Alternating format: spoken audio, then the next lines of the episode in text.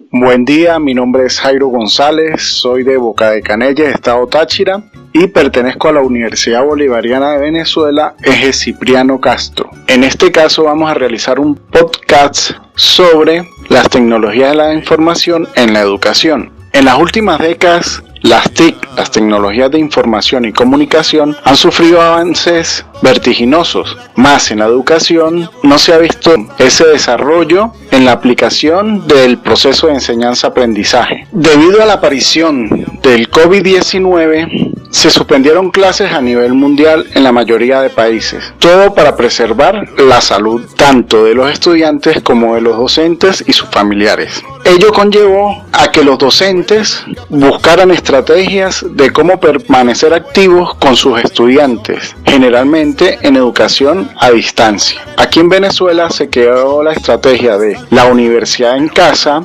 y cada familia una escuela. Los docentes han buscado estrategias para permanecer activos con sus estudiantes, aunque tienen sus limitaciones tanto técnicas como de conocimiento sobre las herramientas que existen para la enseñanza a nivel virtual. Muchas veces estas limitaciones se generan, como decía Paulo Freire, en la pedagogía del interés. Entonces, como estábamos en nuestro círculo de confort, dando clases presenciales con nuestros estudiantes encerrados en cuatro paredes, olvidamos estas herramientas que son muy prácticas y alcanzables para estas nuevas generaciones, ya que tienen desarrollados los cinco sentidos. Y mediante una formación virtual existen muchas aplicaciones que hacen que esta educación sea más interactiva, que el estudiante sea más participativo, interactúa, está desarrollando sus habilidades inmediatamente y no tiene que estar en una clase tediosa de dos horas, tres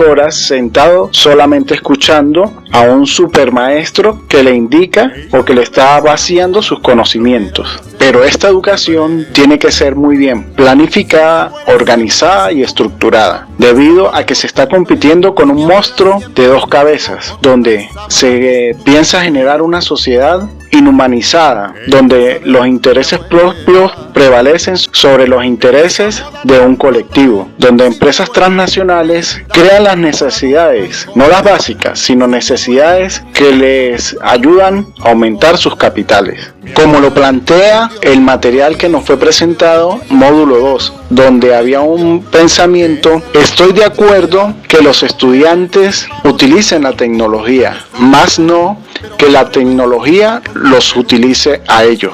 Muchas gracias, se despide de ustedes Jairo González